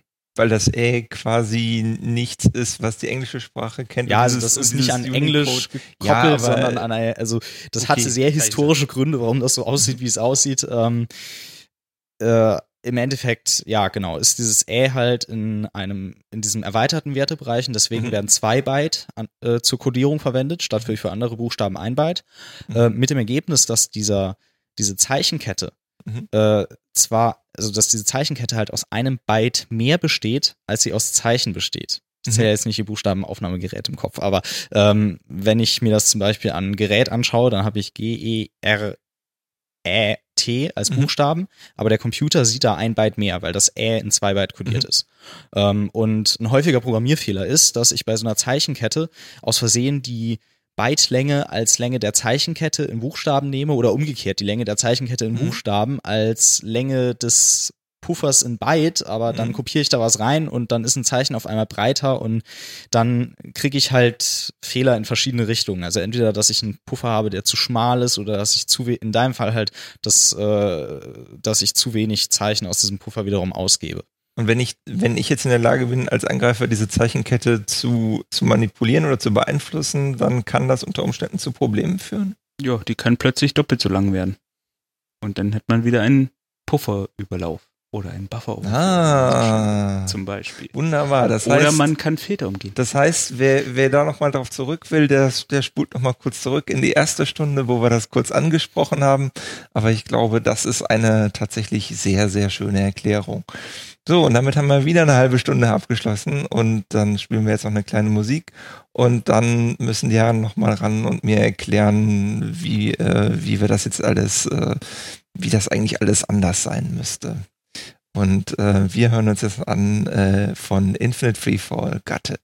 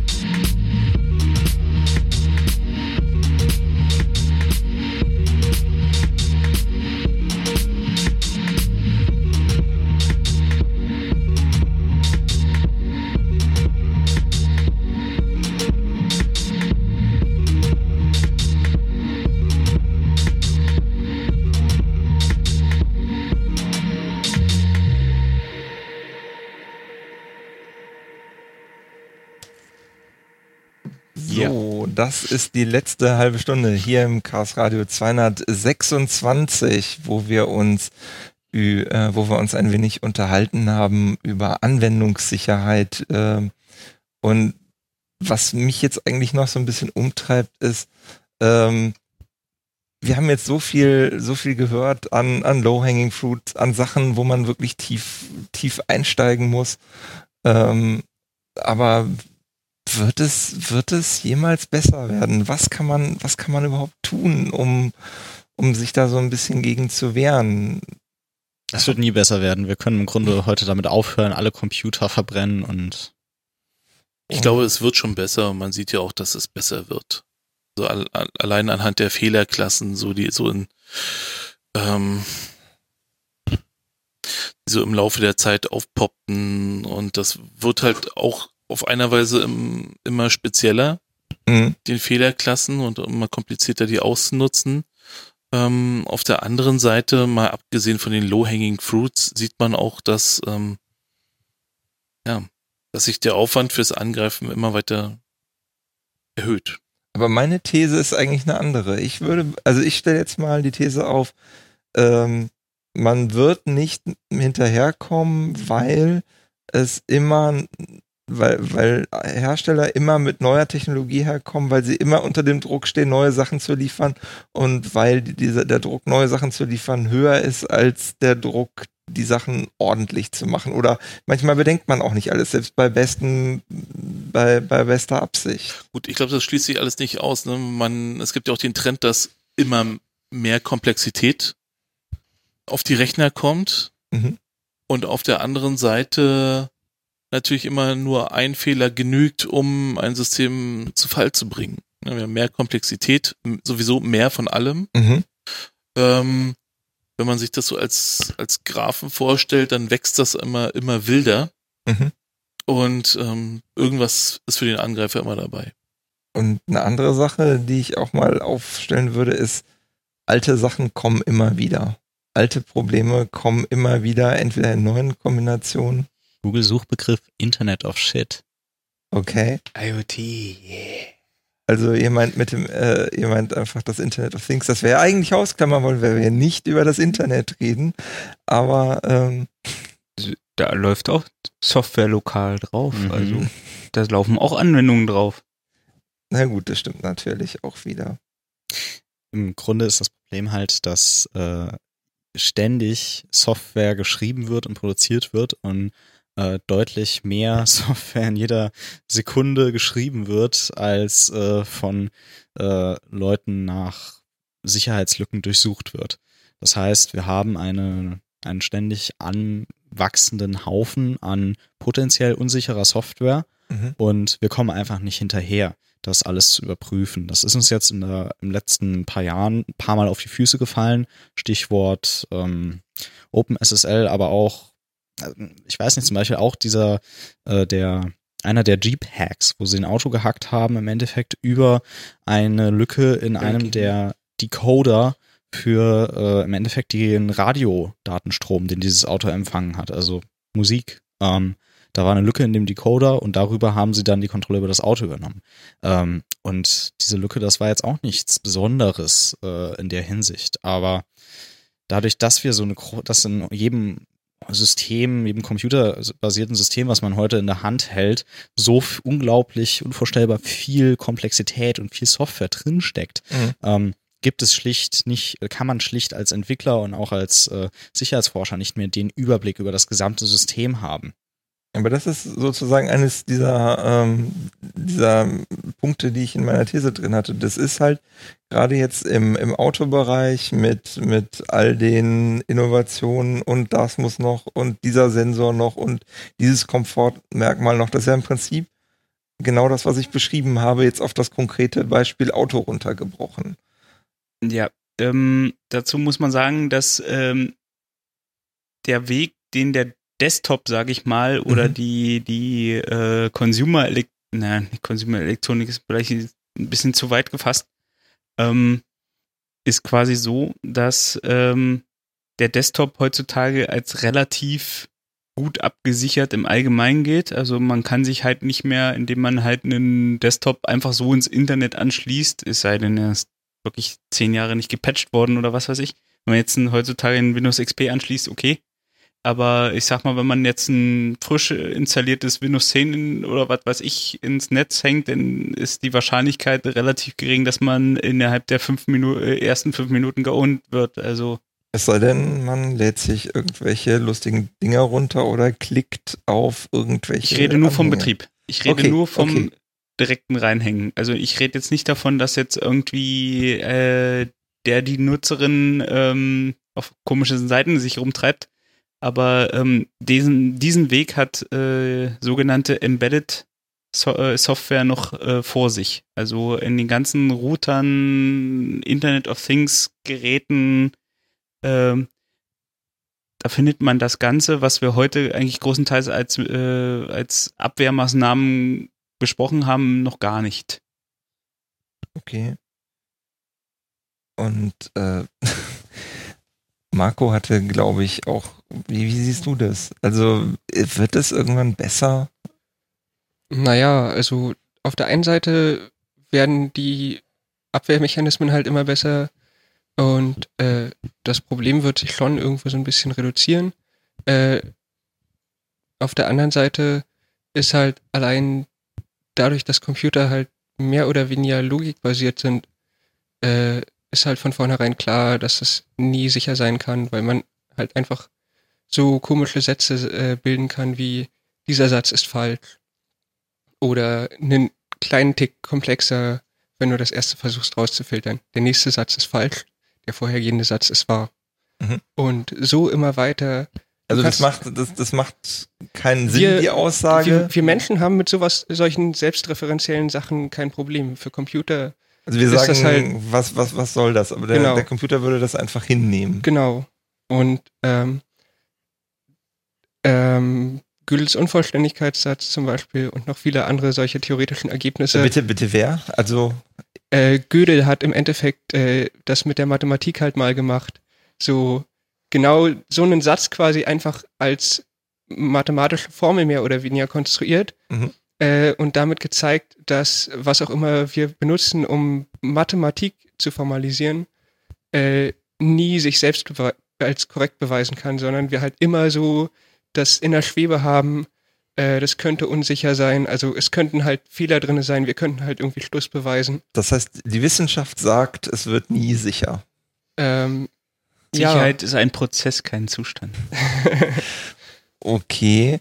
Und das, das depri- deprimiert mich heute ganz, ganz schön. Ja, Ähm, also es gibt die üblichen, üblichen Dinge, die halt ein, ein Benutzer tun kann. Das ist halt irgendwie äh, Firewall, Antivirens, äh, Software installieren. Ähm, aber darüber hinaus, Ja, macht das das wirklich sicherer? da, nee, also das Wichtig- nee, Das nee, ist ein Wunderpunkt nee, das- bei das- Virenscanner, gerade ja, in den letzten nee, Monaten. ich wollte gerade sagen, das Wichtigste daran ist eigentlich ähm, zu gucken, ist das, was ich hier abrufe, überhaupt sinnvoll? Mhm. Beziehungsweise man sollte nicht auf jede E-Mail gucken. Also gerade so, was so in letzter Zeit äh, die üblichen Angriffe sind, auch gerade auf den Menschen, sogenanntes Social Engineering. Und da sollte man vielleicht halt äh, mal gucken, ob der äh, äh, Mensch nicht in den Vordergrund tritt und nicht gerade die Anwendung. Ähm, ganz einfache Sachen. Ich bekomme eine E-Mail. Mhm. Dort drin steht, hier PayPal bitte oder PayPal bitte die Mhm. Kreditkarten lala überprüfen und hast nicht gesehen und da ist ein Link drin und wenn man allein schon mit dem mit der Maus über diesen Button hovert, dann sieht man unten meistens schon, wo es hingeht. Und wenn da jetzt irgendwie send2.to xyz drin steht und nicht pay, paypal.com, dann ist irgendwas schon mal komisch und da sollte man vielleicht nicht drauf drücken. Da gibt's einen Rechtsklick und dann kann man auch drücken, Betrugsversuch melden. Okay, also das ist, also du redest jetzt von ganz klassischem äh, Social Engineering.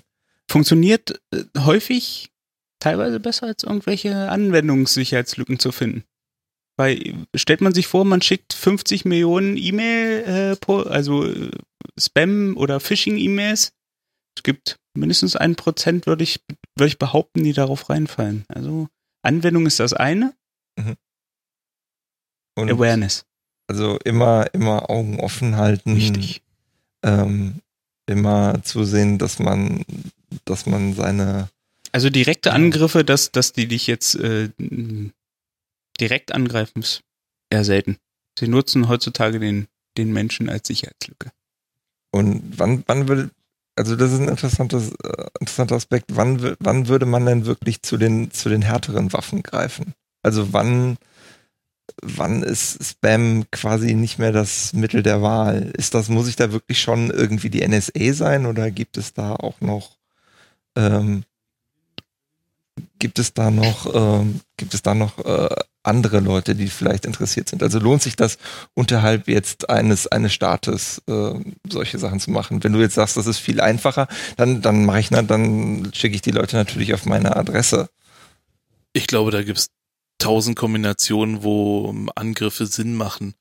Allein diese Verschlüsselungstrojaner, die einen Rechner befallen, die Daten verschlüsseln und dann äh, Geld fordern für die Herausgabe von der Originaldaten zeigen, dass im Prinzip jeder da hm, Daten speichert und verarbeitet, die er gerne auch behalten möchte. Hm.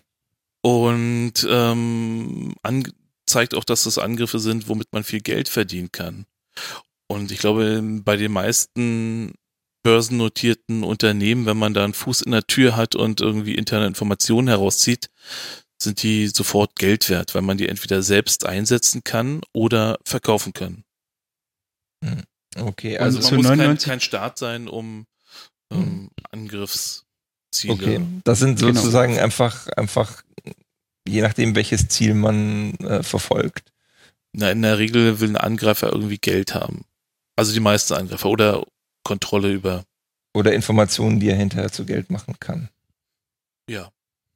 Genau. Ja, Oder oder, Leute erpressen oder Was wiederum also wenn man wenn, bedeutet. mh, wenn man ein Despot ist und sagen wir mal äh, Leute unterdrücken möchte, wäre das zum Beispiel auch eine Möglichkeit, um wie jetzt ähm, mit, mit bestimmten Journalisten passiert ist, dass er denen halt irgendwelche ähm, Beweise für, für krimin, ja, kriminelle Taten untergeschoben haben, indem sie halt versucht haben, Malware zu installieren oder äh, sämtliche anderen Sachen. Also wenn ich jetzt versuchen würde, meine Opposition zu unterdrücken in, in irgendeiner Art und Weise, wäre das zum Beispiel auch eine Möglichkeit.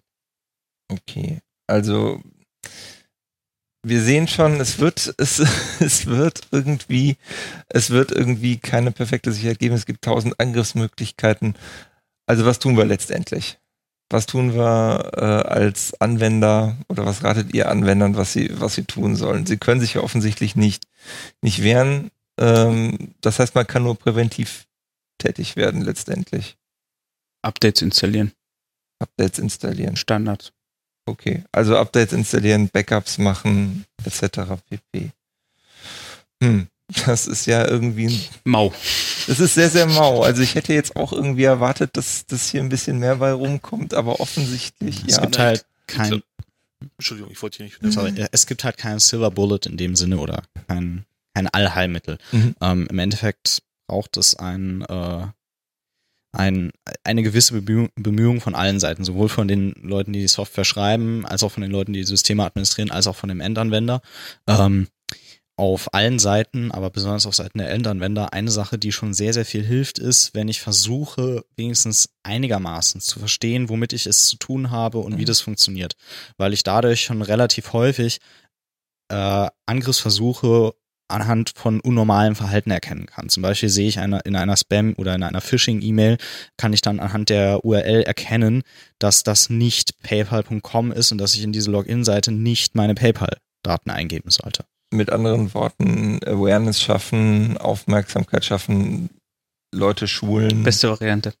Okay. Das heißt, das äh, ist mindestens so wertvoll und wichtig wie Backups machen. Weil die meisten Angriffe, wie gesagt, nicht direkt passieren, sondern eher jetzt heutzutage durch die ganzen Sicherheitsmaßnahmen eher auf den Menschen zielen.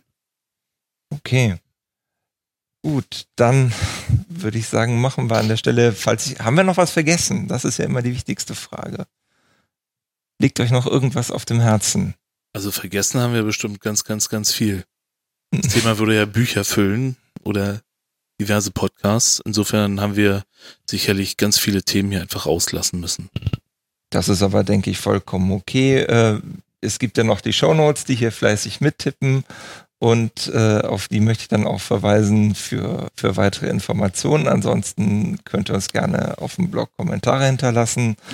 Und, äh, Mich würde persönlich auch ja? mal interessieren, ob, ob äh, die Zuhörer äh, daran interessiert sind, auch Zuschauer äh, gegebenenfalls das Thema ein bisschen zu, zu intensivieren. Ja, intensivieren. Also mehr über Sicherheit in diversen Aspekten. Da wird schon geklatscht. Also auch da könnt ihr uns gerne Feedback zu geben, ob und in welcher Form ihr das gerne hättet.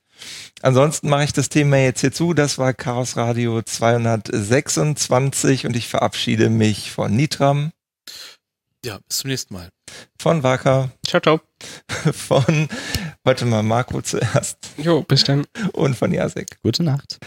Und ich wünsche euch alles Gute. Das nächste Mal gibt's dann Chaos Radio 227 wieder von Fritz, wieder mit Markus Richter und ich bin Danimo und wünsche euch noch einen schönen Tag oder eine schöne Nacht, wo immer ihr auch seid. Macht's gut. Tschüss. You know how all those bad boy rappers claim how much weed they drink, and how many 40s they smoke, how many women they've kissed with at the same time. But you see, I'm addicted to something else. It's not about fancy cars or bling bling, unless it's a glitter animation. I've seen more websites than any lousy ass browser. I've clicked more than Douglas Engelbart. I'm as bossy as Bowser. Don't even remember all my email addresses. And I've got more screen names than Sleepy's got mattresses. I need the internet like Whitney Houston needs crack. If you feel the same way, let me see a delicious this track.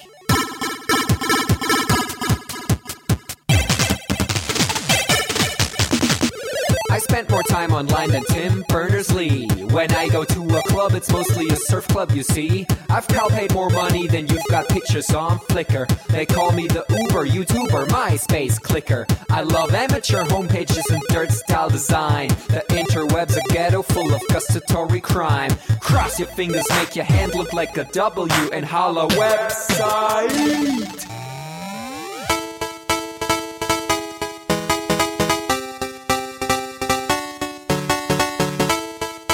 My future girlfriend.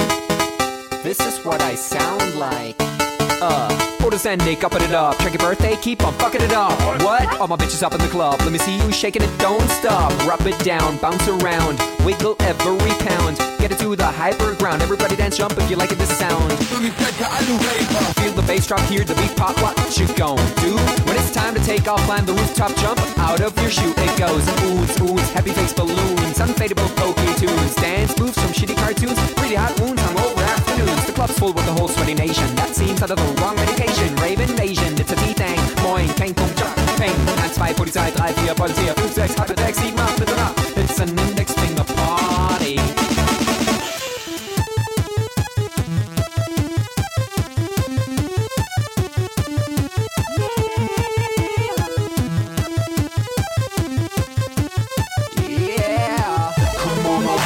holla website.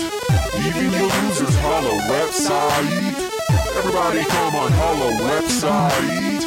Come on, come on, a holla website. Come